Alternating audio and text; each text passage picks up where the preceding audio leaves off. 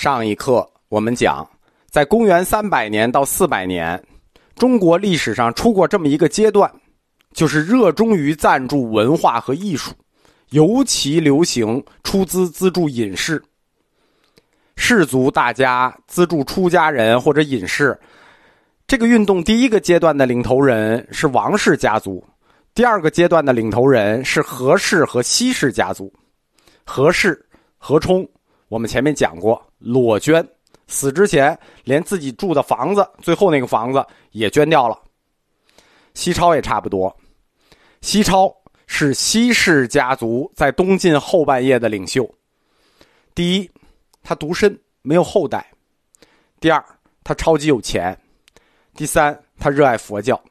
那这三个条件凑在一起了，只要一听说有人要出家或者要做隐士，就跑过去提供一大笔钱。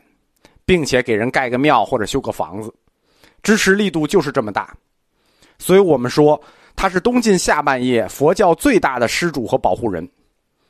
不光西超这么做啊，士人阶层中的有钱人都这么做，成为了一种文化风尚。在中国历史上有过这么一个百年，有名望的士人出家是一种风尚，抢着去买单做施主也是一种风尚。魏晋南北朝时期，文采风流是有原因的。中国历史上，秦汉大气，魏晋风流，唐宋雍容。有一本书叫做《中国民族性的变迁》，就专门谈到过这个论题，就是我们的民族性有大气、有风流、有雍容。但是是怎么一步一步从雍容大气风流沦为今天的奴性和生存主义的呢？其实，我们中国一开始并非是今天所看到的这样。中国南方这种士大夫抢着为文化买单的风尚，吹到了北方，也影响到了北方，连没有文化的胡族统治者都要追这个风尚。有史官跟后赵的皇帝石虎说：“岂可令赵史遂无隐士之状？”就是说，怎么能让后代说咱们赵国没有隐士呢？没有隐士是什么情况？那不就等于骂咱们没有文化吗？石虎是有名的暴君，但是听到这个说法也觉得嗯有道理。可是咱们没有士族怎么办？隐士倒是有，没士族，没钱才没有办法。只要有钱，什么事儿能没办法？后赵就定了一个文化政策，给当时北方著名的隐士。每个人发一笔工资，啊，对我们没有士族，但我们可以发工资啊，维持他们的饮食生活。在东晋士人佛教的俗家信徒中，这位大居士西超是唯一的大量系统写过佛学著作的信徒。其他人也有写啊，但是像他这么系统、这么大量的，他是唯一一个。至少从保存下来的为止，他是最大量的。现在保存下来的西超作品至少有十四篇，主要都是论战性质的，因为当时进入了一个中国文化和佛教思想，我们讲这个世纪是交锋与融合的世纪，那交锋就是要论战啊。他这十四篇主要都是论战，第一是替他的老师芝顿知道林做辩护，芝顿知道林提出一个理论寂色意，替这个寂色意做辩护，也叫色空意啊。还有一类是反击其他理论家的，因为当时有六家七宗嘛，对吧？我们得反击其他人。在介绍中国佛教史前史的部分，一般都是大译经家或者高僧，对吧？我们前面讲的从安世高开始，不是大译经家就是高僧。但是为什么在这里一定要插进来介绍一位俗家弟子呢？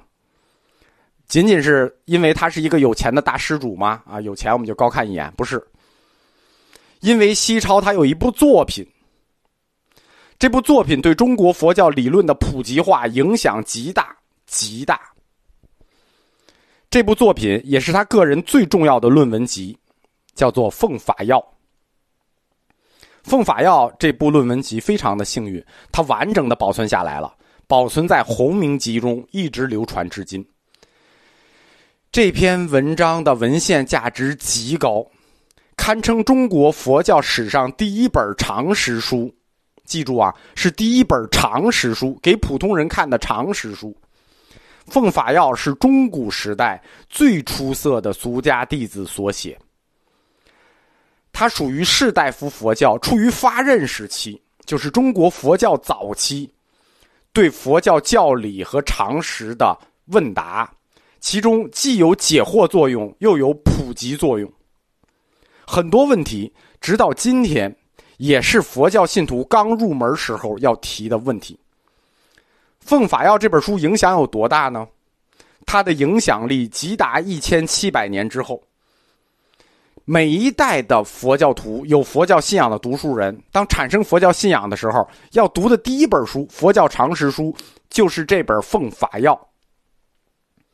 历代高僧大德写了很多佛教入门书，啊，比如说赵朴初写过的什么佛教常识啊，历代都有这种，历代大德都写过很多佛教入门书。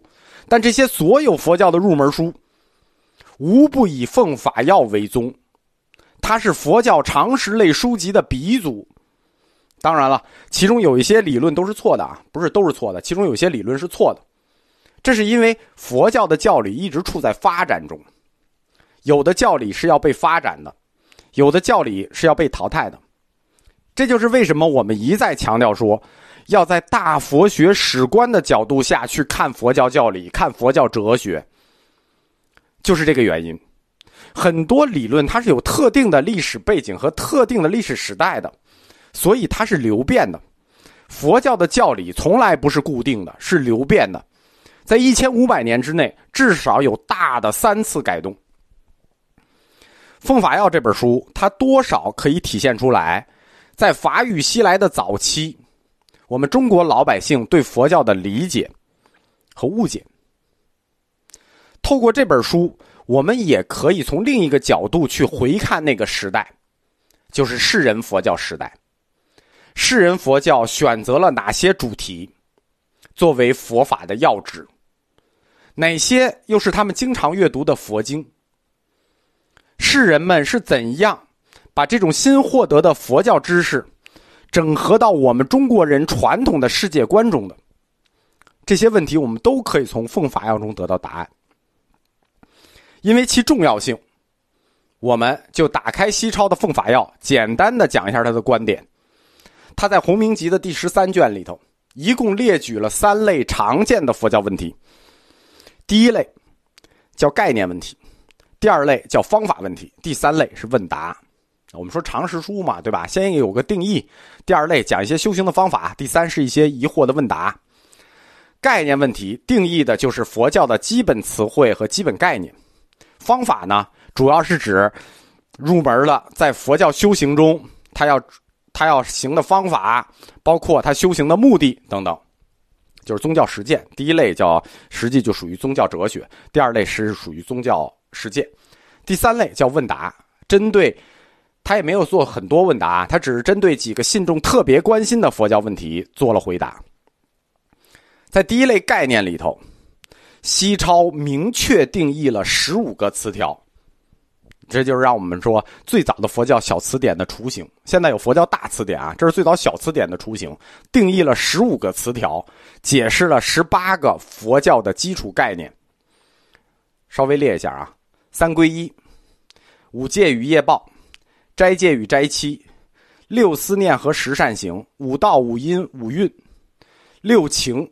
实际我们说七情六欲啊，它这里列的六情是指的六欲，四等，慈悲喜舍，心念苦与坏，无常六度涅盘外道义。它一共定义了这十五个词条。第二类呢是方法类，是指我们日常修行的目的和方法。方法类，它一共规定了八条，八类方法。第一类叫“心者畏微为微”，那这四个字读音一样，特难读。“心者畏微为微”。第二个“隐善坦恶”，第三个“说人之善”，第四个“忍辱之德”，第五个“对治贪嗔痴”，第六个“不求往生，但求涅槃”，第七个“无思无虑”，这跟禅宗一样了。第八个“般若解脱”。第三类呢是问答类的，问答类他只做了三个，但这三个呢都比较影响比较大。第一个是业报的范围，业报有范围啊，那只报你自己就不及家属，论证了业报不及家属。第二个是业报的确定性，就是业报必报。